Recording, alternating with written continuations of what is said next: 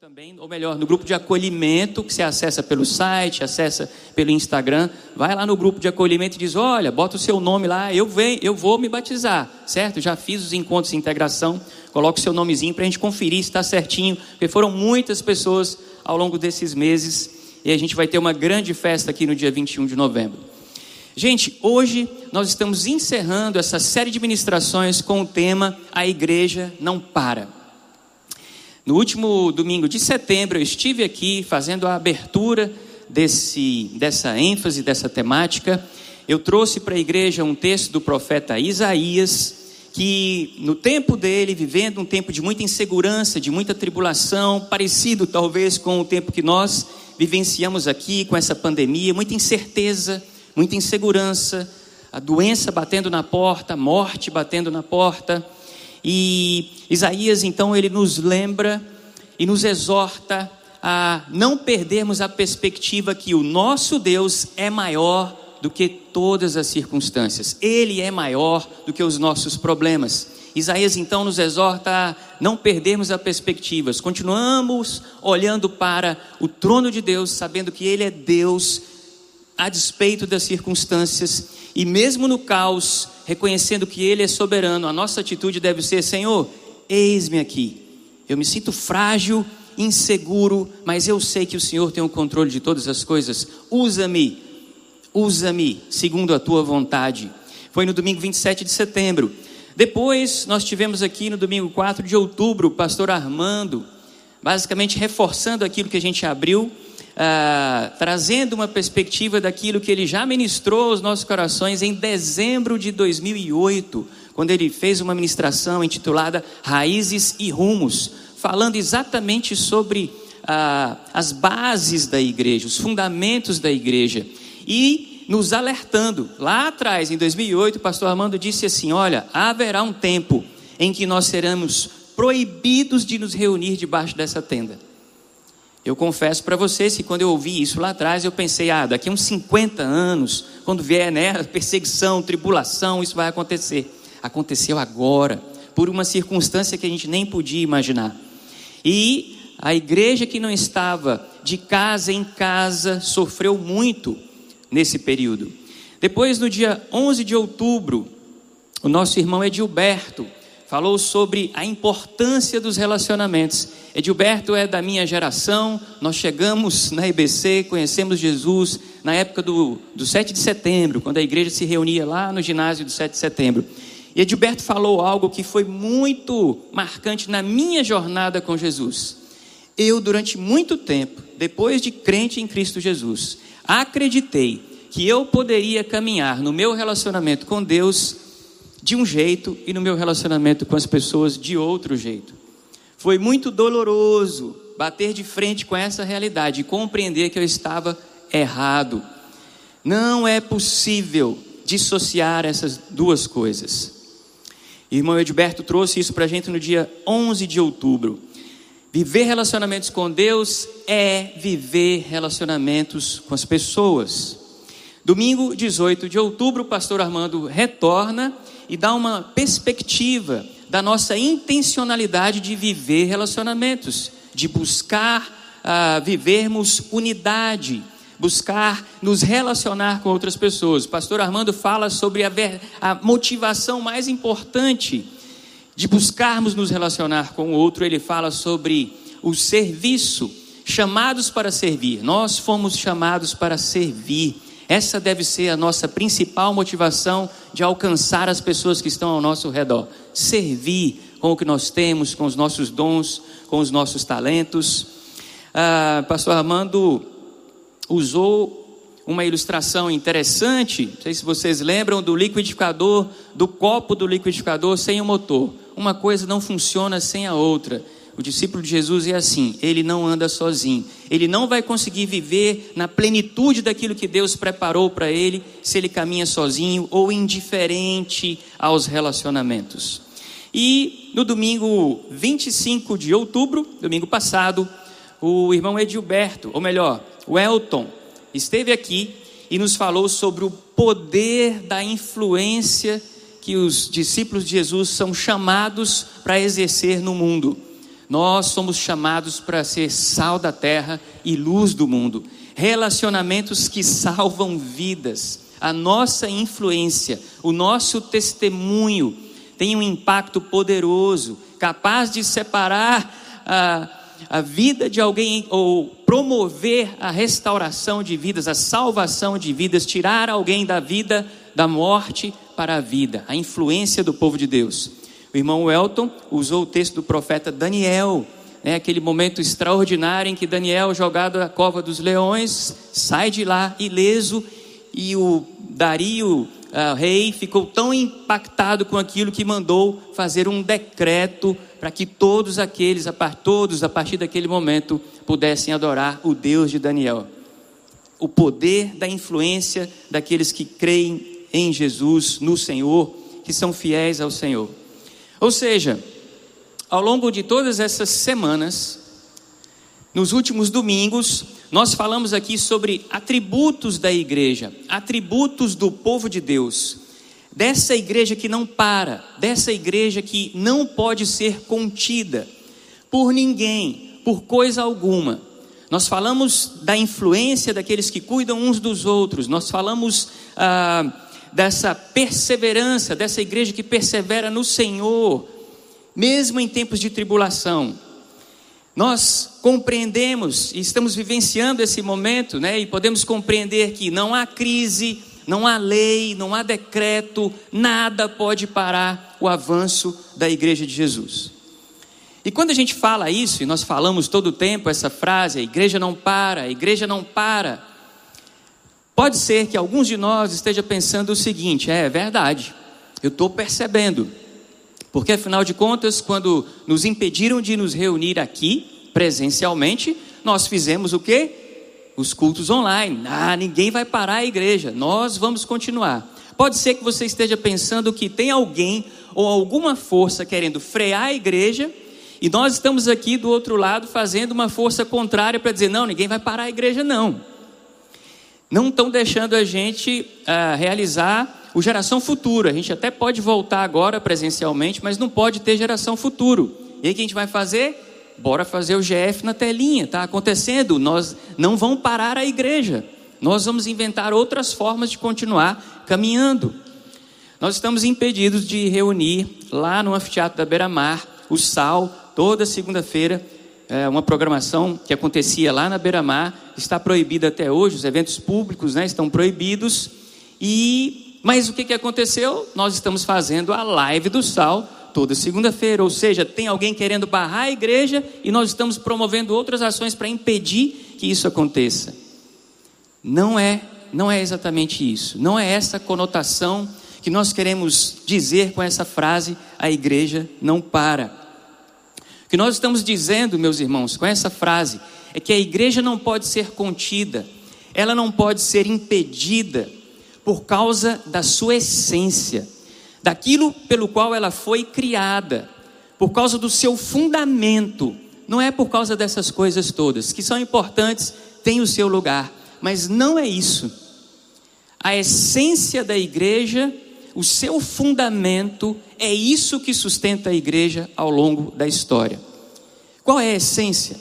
Eu queria só rapidamente fazer um parênteses aqui para a gente primeiro compreender, compreender melhor qual é a diferença daquilo que é essencial para aquilo que não é essencial. Eu fui no dicionário procurar o que quer dizer a palavra essência, o que é essencial. O dicionário diz o seguinte: essencial é aquilo que é o mais importante, é aquilo que é fundamental, indispensável. E o que não é essencial, nós estamos chamando de é periférico, não é fundamental, não é central. Por isso que né, a gente diz que a região da cidade que não está no centro, na parte central, ela está na periferia, é periférico, não é central. O que é central, o que é o fundamento, o que é essencial é o mais importante. O que não é, é periférico. Então, só um exemplo aqui para a gente consolidar esse entendimento. Vamos pegar aqui um, um carro, um veículo. Se a gente pegar um carro, já aconteceu comigo por duas vezes, deixei o carro estacionado em determinado local. Quando eu cheguei lá, estava o vidro quebrado e o som arrancado. Tem um tempo, né? Porque hoje em dia não tem mais esses é, equipamentos de som. E aconteceu isso já comigo por duas vezes. Mas nas duas vezes eu, poxa, lamentei, mas abri o carro, tirei o vidro de cima do banco, sentei e fui-me embora. O fato de ter ficado sem o som não impediu que o carro continuasse cumprindo com aquilo, com o seu propósito para o qual ele foi criado. Mas você já deve ter visto aí, tem alguns profissionais desse ramo, né, que depenam o carro. Então, vamos imaginar aqui que numa situação como essa, nós vamos começar a tirar as partes de um carro. Então, vamos tirar além do som, vamos tirar os faróis, vamos tirar também as portas, vamos tirar, quem sabe, vamos tirar o teto do carro, vamos dar uma boa depenada, tira a lataria, tira as lanternas, mas o carro continua andando. Aliás, esse carro todo depenado parece muito com o carro que o pastor Armando corre com ele. Não tem porta, não tem som, não tem lanterna direito, mas tem aquilo que é essencial. Você já deve ter visto em vídeos, na TV ou pela, na rua mesmo, eu já vi. Está lá o carro inteirinho, sem nenhum arranhão, mas sem as quatro rodas. Foi depenado, levaram. O que, que acontece? Ele não vai sair dali porque lhe foi retirada uma parte que é essencial. Ele deixa de cumprir o seu papel. Amados, a pandemia, ela nos testou e nos fez considerar e pensar sobre o que de fato é essencial e o que é periférico na igreja. Olha só, nós deixamos de poder nos encontrar aqui, no prédio, no auditório, na tenda. Aconteceu que o prédio ficou de portas fechadas, certo? O programa, o programa, os encontros, as reuniões foram proibidas, não é verdade? O pregador perdeu o púlpito. Eu estou aqui brincando com, com a língua do P, não é? o prédio, o templo, o local ficou proibido. Os programas proibidos. Na verdade, aqui não, o, nosso prédio, ele não tem portas, mas os portões ficaram fechados. O programa estava proibido. E o pastor perdeu o púlpito e ficou preso em casa. Né? O pastor Zé estava falando hoje de manhã da frustração dele poder ficar preso em casa, foi isso que aconteceu. Eu estou usando a palavra ah, as palavras com P aqui para dizer o seguinte, pessoal: nós transformamos essas coisas que são importantes, que são legítimas, em postes ídolos. Coisas importantes, certo? Em postes ídolos. O local sagrado, o culto sagrado e o homem santo. Nós, talvez, ao longo da jornada, da caminhada, acabamos dando mais importância para aquilo que é periférico no lugar daquilo que é essencial. Isso tem um nome. Isso se chama religiosidade. Religiosidade é a devoção ao que é periférico e não ao que é essencial. Você pode dizer, Aristides, nós estamos carecas de saber disso, né? A essência da igreja não está realmente nessas coisas. Essas coisas são importantes. Mas o fato, meus irmãos, é que nós estamos também carecas de nos perder num monte de coisas, deixar uh, desfocar a nossa atenção, a nossa visão em direção a Deus por causa de um monte de coisas que nós colocamos entre nós e Deus, um monte de rituais, um monte de tradições. Aconteceu que ontem, né? Ontem, dia 31 de outubro, foi aniversário da reforma protestante, 503 anos. Lá atrás, há 503 anos, um monge da Igreja Católica dizendo assim, da Igreja Romana, dizendo assim: gente, Olha o que nós estamos fazendo com a fé, nós estamos deixando de anunciar que a salvação é pela fé, é pela graça, é, é única e exclusivamente pela morte de Jesus na cruz, para dizer que é por indulgências, para dizer que é por algo que eu possa fazer para ganhar a minha salvação. Está errado. Martinho Lutero então escreveu 95 né, chamando 95 teses e pregou lá na porta da igreja como uma forma de dizer: nós precisamos estar atentos para isso. Nós estamos deixando os nossos olhos escurecerem da, do caminho, porque estamos cheios de penduricalhos, cheios de coisas que nós estamos idolatrando, coisas que são importantes, mas são periféricas, não são a essência da igreja. Isso aconteceu há 503 anos exatamente. Mas a coisa é mais antiga do que isso, inclusive. João Batista, quando estava lá preparando o caminho para Jesus, batizando nas águas, ele disse para os religiosos daquela época: Vocês são uma raça de víboras. Deus pode fazer nascer dessas pedras aqui filhos, né? Vocês são bons cumpridores da lei, mas a graça, a misericórdia, a compaixão passa longe. Vocês precisam dar provas do seu arrependimento, disse João Batista. E Jesus usou a mesma expressão lá atrás. Ele disse isso: raça de víboras, vocês religiosos que dão o dízimo, mas são incapazes de exercer compaixão com seus próprios pais, de exercer misericórdia e de perceberem e vivenciarem a graça, a graça de Deus. Eles não reconheceram o seu Deus. O excesso de zelo pelo que é periférico, pelas tradições, pelos rituais. Ah, aconteceu algo interessante, que eu estava outro dia aqui, ali tomando café, perto da palhoça, e aí um irmão chegou perto, né? E eu estava conversando com um voluntário do, do, da equipe dos centuriões. E esse irmão chegou perto, bateu assim no meu ombro e disse: Aristides, quem é o chefe hoje? Aí eu pensei que ele estava falando da equipe de centuriões, porque eu estava conversando com um servo centurião voluntário que ia servir naquele dia, estava lá de colete, era o Pedro. Eu disse para ele: o chefe hoje é o Pedro, o chefe da equipe né, que vai servir hoje. Ele disse assim: não, eu estou perguntando é quem vai pregar hoje. Aí eu disse, ó, o Espírito Santo de Deus. Aí ele falou assim, mas o Espírito Santo fala? Aí eu não pude perder a oportunidade, né? Eu disse a ele, fala através da boca de todo aquele que crê. Você crê?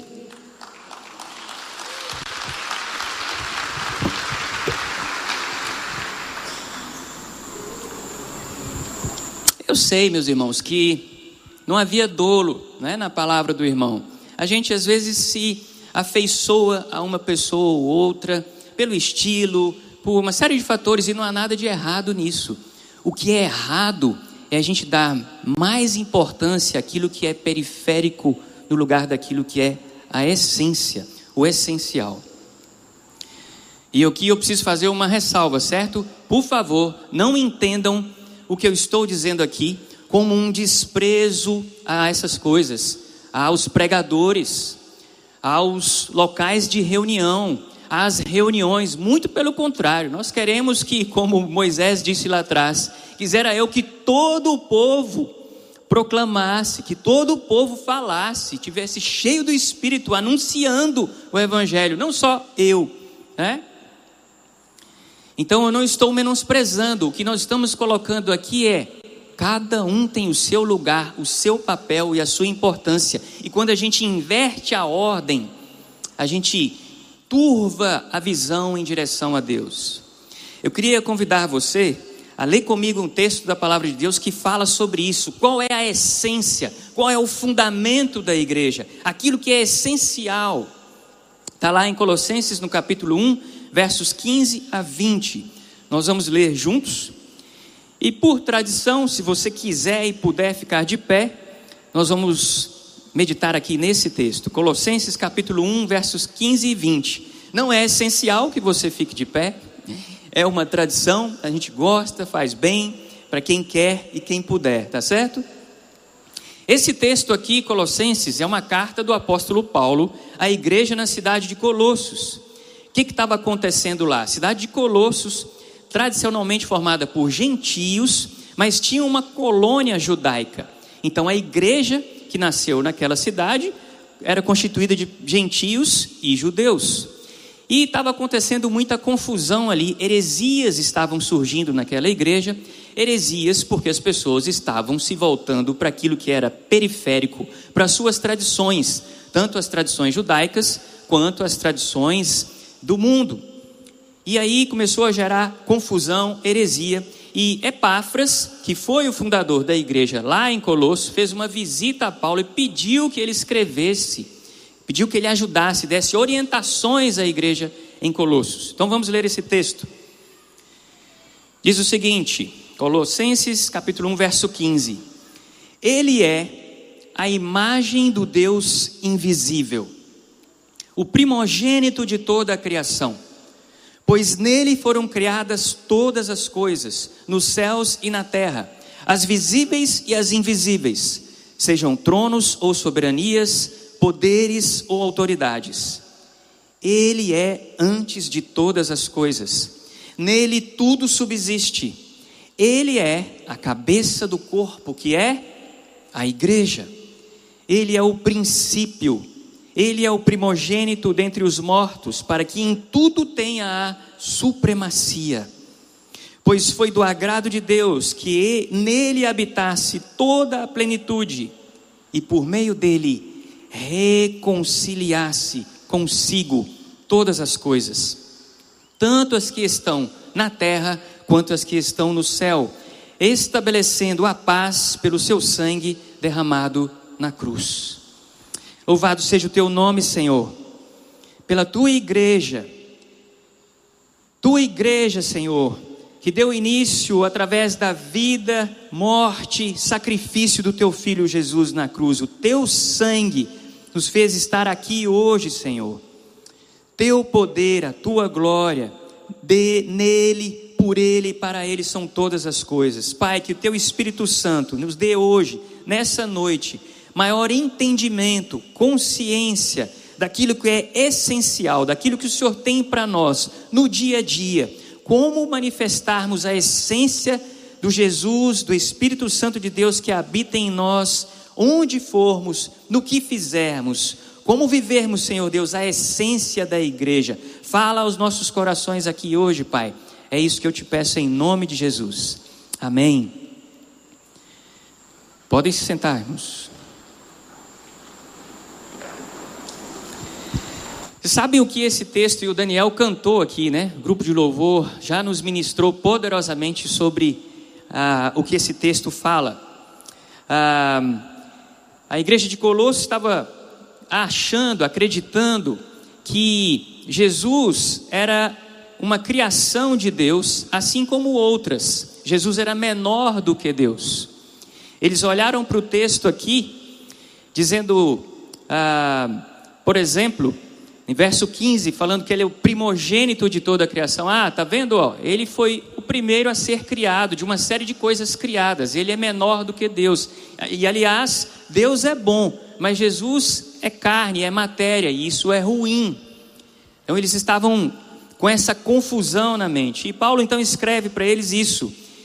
Jesus é a imagem do Deus invisível. A palavra imagem aqui, do grego, é icon quer dizer em português ícone, ou seja, cópia, semelhança. Jesus é a representação do próprio Deus, ele é a manifestação e a representação de Deus, ele é plenamente Deus. E a palavra primogênito não quer dizer necessariamente que ele era o primeiro de, de tudo aquilo que Deus criou. Não, na cultura judaica e na cultura grega, Primogênito, na verdade, é aquele que tinha primazia, como Daniel nos falou agora há pouco. Era natural que na cultura judaica o pai pudesse escolher dentre os filhos um que não fosse necessariamente o mais velho para receber, para herdar toda a herança do pai. O primogênito aqui quer dizer isso. Jesus herdou todo o universo, ele tinha autoridade, Deus delegou a ele, porque estava com ele, eles, é, eles eram um. Jesus era plenamente Deus, herdeiro de toda a criação, de todo o universo. Primogênito aqui quer dizer isso. E lá no verso 17, a igreja teve sua origem em Jesus, o apóstolo Paulo reforçando isso. ele é cabeça do corpo, ele é o princípio. Verso 20: Jesus veio ao mundo com um propósito, por meio dele, o Senhor queria reconciliar todas as coisas, restaurar todas as coisas, estabelecendo através dele a sua paz.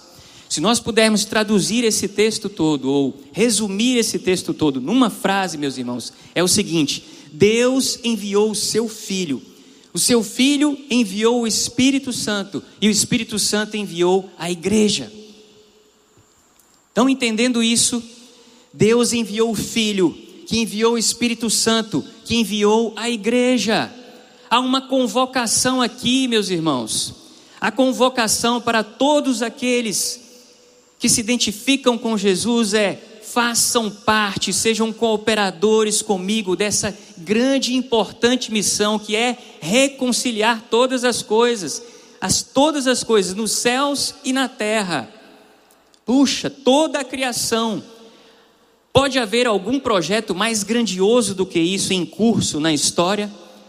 a restauração, endireitar todas as coisas nos céus e na terra, esse é o projeto de Deus, desde o Éden, desde a queda, desde que o homem deu as costas para Deus, ele tem sido intencional em vir ao nosso encontro, a tal ponto que deu o seu filho na cruz, para que nós tivéssemos a oportunidade de nos reconciliar com Ele.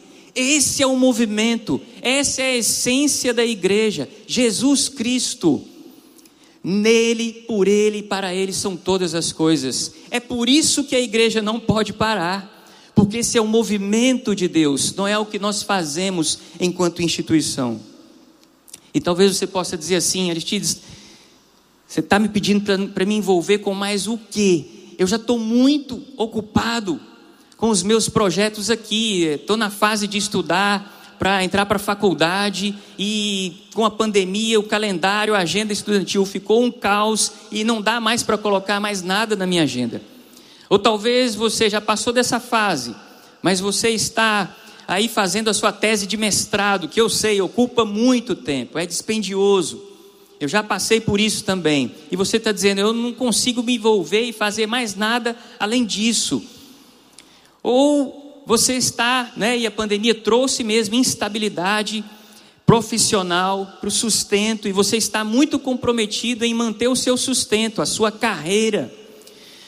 Ou na verdade não é nada disso, você decidiu ter filhos, né, e a gente sabe que filhos tomam tempo, energia. Eu não sei qual é o projeto com o qual você está envolvido. Casamento, eu não sei. Mas meus irmãos, Será que essa não é uma forma da gente departamentalizar a nossa vida e dizer para Deus assim: olha, agora eu não posso, eu tenho outras coisas mais importantes para fazer e eu não posso, Senhor, te dar muita atenção? Será que Deus está realmente sendo Deus na minha vida? Na nossa vida, quando nos comportamos assim, eu decido a hora, o lugar e o momento em que eu vou dar atenção a Deus? Será que Deus está sendo Deus na minha vida? Mas o texto diz, meus irmãos, no verso 16, que nele, Jesus, foram criadas todas as coisas, nele tudo subsiste. Ou seja, Jesus é a fonte, ele é o sustentador, ele é o fim para qualquer que seja o seu plano que seja ingressar na faculdade, que seja conquistar, que seja produzir, que seja realizar. Você não acredita nisso? Que Deus é que enche o seu pulmão de ar para que você tenha vida, que Ele é que te dá força e capacidade para realizar todas essas coisas? Não é verdade? Então, como é que eu posso dizer para Deus, fica aqui no cantinho, porque agora eu estou ocupado com outras coisas? Meus irmãos, Deus nos dá todos os recursos necessários para nós realizarmos os nossos projetos enquanto estamos sintonizados com Ele no maior e mais extraordinário projeto da história, que é de reconciliar, restaurar todas as coisas. Não são coisas que se separam. O Senhor está presente, Ele quer fazer parte. Vou contar uma coisa que aconteceu comigo. ah, durante a pandemia, logo no início, teve uma rachadura nas paredes lá da minha casa, tive que fazer uma obra de emergência. Aconteceu que a gente teve que parar a obra, porque depois o pessoal ficou impedido de entrar no condomínio. E aí ficou aquela agonia, porque um monte de coisa por fazer dentro de casa. Assim que liberou, a gente voltou. Eu não consegui mais trazer a equipe de volta, que estava trabalhando lá, o profissional, porque se envolveu em outras coisas. E aí eu chamei uma outra pessoa. Esse senhor chegou lá, depois de muito pesquisar, não tive outra opção, precisava terminar. Veio um senhor, o senhor Nonato, pedreiro, mais três ajudantes. No primeiro dia que ele chegou lá em casa, foi frustrante porque ele não trouxe as ferramentas de trabalho. Eu tive que ir com ele no depósito do lado, perto de casa, para ele comprar alguma coisa, para ele começar o serviço. Mas ele começou, fez muito bem, eu gostei do trabalho dele. Só que, como toda obra, sempre tem um imprevisto. Chegou na sexta-feira, que era para ser o final da obra, não tinha terminado. Eu perguntei se o senhor pode voltar no sábado, a gente não combinou isso, mas o senhor vem no sábado para concluir? Falou, vem. Mas isso aqui é uma parte menor, eu vou dispensar a equipe, vou trazer só um ajudante. Falei, tá bom.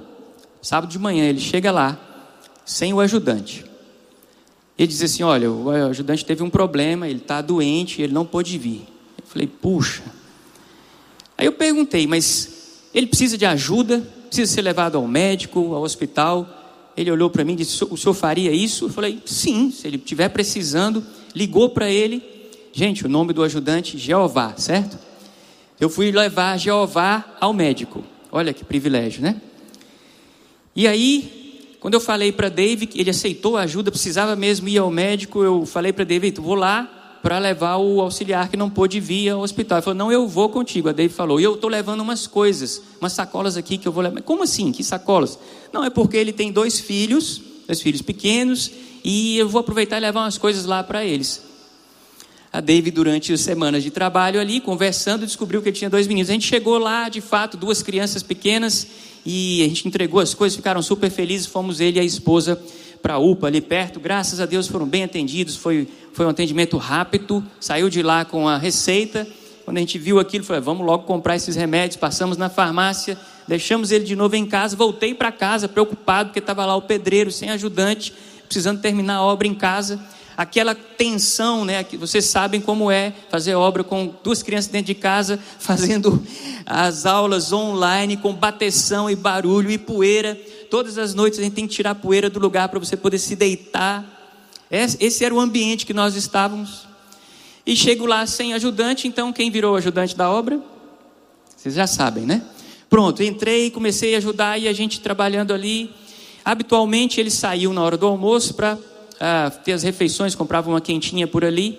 Mas nesse dia, como estava só ele, eu falei, senhor Nonato, venha almoçar conosco hoje, certo? O senhor não precisa comprar quentinha, não. E aí, chegou o almoço, a Dave, a Dave colocou a mesa, a Dave bem caprichosa, a mesa estava bonita. Chamei o senhor Nonato, entreguei um prato na mão dele e disse, senhor Nonato, pode se servir. Ele ficou olhando para mim com o prato na mão. Ele olhava, olhava para a mesa, olhava para mim, olhava para a mesa, olhava para mim e ficou lá, calado. Eu disse, senhor Donato, pode se servir. Aí ele disse: Olha, eu tenho 20 anos que eu trabalho como pedreiro. Ninguém nunca me convidou para sentar à mesa. Aí ele estava lá, boquiaberto, parado, quem ficou fui eu. Eu não sabia o que dizer. Aí ficaram aqueles segundos de silêncio. Aí eu tentei descontrair e disse: Não, mas pode se servir. Ele disse assim: Olha, não só nunca me convidaram para sentar à mesa, como nunca me convidaram para comer da mesma comida do patrão, e muito menos me servir antes dele. Naquela hora eu entendi que apesar do, do meu plano de concluir a reforma, porque aquilo estava realmente sendo muito desgastante para nós como família, Deus tinha em curso um plano muito maior, muito mais poderoso e muito mais importante, que era promover reconciliação na vida daquele homem. E aí, meus irmãos, nós sentamos, comemos, e hoje eu tenho no meu celular o telefone do seu Nonato, nós viramos amigos. E vocês sabem por que, que ele chegou lá em casa sem ferramentas? Porque ele tem dificuldade com o jogo, ele perde tudo no jogo. Mas ele está abrindo a vida dele. E aí eu soube que a esposa é, é, é crente em Cristo Jesus, tem lutado, tem tido dificuldades com isso. E o próximo encontro eu disse para eles: agora que o senhor concluiu a obra, o senhor vai voltar para a gente jantar ou almoçar com a sua esposa aqui em casa. E eu compreendi que tudo aquilo estava acontecendo para que Deus pudesse me dar a oportunidade, a sensibilidade, mesmo dentro do meu plano emergencial ali, reconhecer que em curso havia um plano maior. Meus irmãos, esta é a essência da igreja. A igreja não para porque existe um projeto maior do que tudo e do que todos nós. E eu não estou dizendo com isso que os nossos planos e projetos são desprezíveis. Não. Assim como os exemplos que eu citei aqui, eles só não são a essência da sua vida. Se você se entregar a eles acreditando que eles vão te dar significado, vai ser frustrante, porque não há significado senão na pessoa de Jesus. Essa é a essência da igreja. Nós temos dito isso aqui: amar a Deus, amar uns aos outros e proclamar Jesus. Este é o movimento de Deus. A IBC parou já de alguns, alguns anos já, que nós não fazemos mais a, a lista de hall de membros. Nós não fazemos. Nós tínhamos aí um sistema informatizado para registrar os nomes de todo mundo, e depois a gente compreendeu que isso não era essencial. E hoje o nosso sistema mais moderno de, de, de controle de membresia é a cabeça do pastor Simô, que está aí. Você pode perguntar para ele sobre qualquer pessoa, ele vai dizer para você, dar todas as informações do povo. Mas brincadeiras à parte, o que nós compreendemos, meus irmãos, que ser parte do movimento de Deus é muito mais do que ter o seu nome numa lista. Ser parte do movimento de Deus é muito mais do que participar de uma reunião de uma liturgia, de um programa. Ser parte do movimento de Deus é perceber que Ele quer te usar onde você está, com o que você tem, para restaurar, restituir todas as coisas para a glória do Seu nome. A nossa missão é, não é trazer pessoas para cá, nós podemos fazer isso e queremos continuar fazendo com muitos programas, muitas realizações, mas é trazer para influenciar e enviar para serem cooperadores no movimento de Deus para a eternidade. Eu quero rapidamente usar aqui as ilustrações que o Euriano usou domingo passado, que são extraordinárias e falam ao nosso coração sobre ah, essa jornada, esse caminho. Ah, essa aí é como a gente, como igreja, tem falado sobre essa jornada, esse movimento de Deus que nos pega ali, ah, ainda na fase de crer e acreditar em quem Ele é e nos impulsiona a sermos influenciadores, fazendo a diferença no mundo. Mas o Euriano trouxe aqui para nós uma ilustração da cruz, muito legal aquilo, que ele mostra quais são Quais são os atributos, as atitudes essenciais daqueles cooperadores do movimento de Deus? A primeira delas, paixão. Os cooperadores do movimento de Deus são pessoas apaixonadas, porque estão conectadas com o Pai e recebem o alimento e provisão direto dele. Eu não sei vocês, eu tenho 16 anos de casado, fazer agora em dezembro, e eu estou ainda mais apaixonado pela minha esposa do que estava lá atrás no início. Quando tem aquele, né, aquele primeiro amor, aquela paixão que talvez você sentiu no início da sua caminhada com Jesus, e hoje talvez você está dizendo assim: ah, não é mais ou menos, não é como era antes. Meus irmãos, a sua paixão, ela é alimentada pelo Senhor.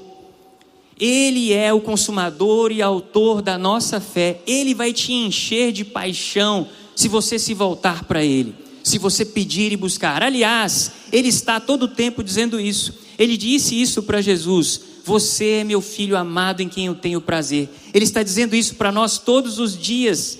Basta você considerar um tempo dentro dos seus planos e se voltar para Ele. A gente tem falado tanto sobre o mapa, que é exatamente isso um momento em que nós dedicamos tempo ao Senhor, para que Ele, no nosso relacionamento vertical, no nosso relacionamento com Ele, Ele possa nos abastecer e nos apaixonar pela Sua missão pelo seu plano perfeito. O segundo atributo daqueles que são cooperadores de Deus no seu movimento, além de serem apaixonados, conectados com o Senhor, é os cooperadores de Deus, eles são, eles têm relacionamentos contagiantes. E o Euriano ilustrou muito bem essa outra perspectiva do nosso relacionamento com Deus e com os outros. Foi isso que foi ministrado aqui nos últimos domingos. Deus nos chama para sermos família, para nos relacionarmos de forma contagiante uns com os outros e com um propósito, com uma motivação, como o pastor Armando disse lá, para servir ao irmão. Sermos cooperadores de Deus, em essência, significa estarmos atentos ao que o Senhor tem para nos dizer. Ele vai prover, Ele vai nos dar os recursos, Ele vai nos apaixonar com o seu movimento. Sermos cooperadores de Deus tem a ver com a nossa disposição de servir e não de ser servido. E isso nos leva a influenciar, que é outra característica dos cooperadores de Deus. Outra característica essencial, aquilo que o nosso irmão Elton então frisou no domingo passado. Nós somos sal da terra e luz do mundo. O Espírito Santo de Deus habita em nós e o Senhor não nos pede para fazer nada que não esteja ao nosso alcance. Ele não nos pede nada que nós não tenhamos. Ele quer te usar, me usar com aquilo que nós temos. Que seja a dona de casa lá no seu lar Deus vai usar de forma poderosa para fazer cumprir o seu propósito de reconciliar todas as coisas. Eu queria chamar o pessoal do louvor para estar aqui conosco. Mas eu queria ler com vocês um texto que fala dessa essência, ou concluir aqui com um texto que fala dessa essência poderosa da Igreja de Jesus. Nós, Igreja Batista Central de Fortaleza, nós já deixamos de ser centrais há muito tempo, né? Vocês sabem, nós temos esse nome, Igreja Batista Central, porque a igreja nasceu no centro da cidade. Mas nós não estamos no centro da cidade há muito tempo. Então, há cerca de dois anos, nós entendemos que precisávamos ressignificar o que é esse C do IBC. Nós não mudamos de nome, continuamos IBC. Mas para nós, nós precisávamos tratar ou deixar claro para a igreja e para a cidade que talvez esse ser tivesse que representar não uma região, não um lugar, mas a centralidade de Cristo como Senhor dessa igreja. Então, o ser de IBC quer dizer que nós queremos permanecer centrados em Cristo, aquilo que é essencial, aquilo que é o fundamento. E se nós pudermos então brincar com as palavras aqui que foram usadas no início, o prédio pode me levar à casa, o programa pode me levar à convivência, o pregador pode me desafiar à cooperação. Todas essas coisas são importantes, mas algumas delas são essenciais. O Senhor quer fazer morada em nós, com seu Espírito Santo poderoso, com um firme propósito, nos usar como cooperadores dele no seu movimento de restaurar todas as coisas. Continuar o caminho que nos leva, que leva todos a Cristo. Este é o centro, Jesus. Cristo é a nossa paz, Cristo é a nossa esperança. Ele é o caminho vivo e verdadeiro. Cristo é o Senhor dos exércitos, o Redentor, o Santo de Israel, o Deus de toda a terra. Ele é o homem de dores, ele é a luz, ele é a vinha, ele é o pão da vida, ele é a porta, ele é o Senhor, ele é o profeta, ele é sacerdote e rei, ele é nosso descanso sabático, ele é a nossa justiça. Maravilhoso, conselheiro, Deus forte, príncipe da paz, Pai da eternidade, Supremo Pastor, Ele é Senhor das nações, o leão de Judá, a palavra da vida, a rocha da salvação, o Espírito eterno, Ele é anterior a tudo, Ele é Criador, Consolador, Messias, Ele é, eu sou.